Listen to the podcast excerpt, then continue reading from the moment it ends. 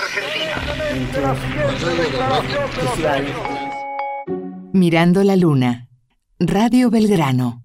1954.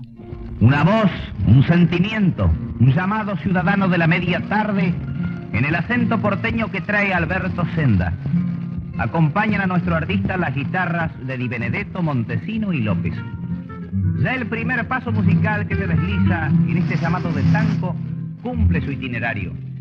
Un vals encendido y romántico. Toca con sus dedos de capullo el portal de la evocación. Mirando a la luna, página de Di Benedetto, en la voz de Alberto Senda.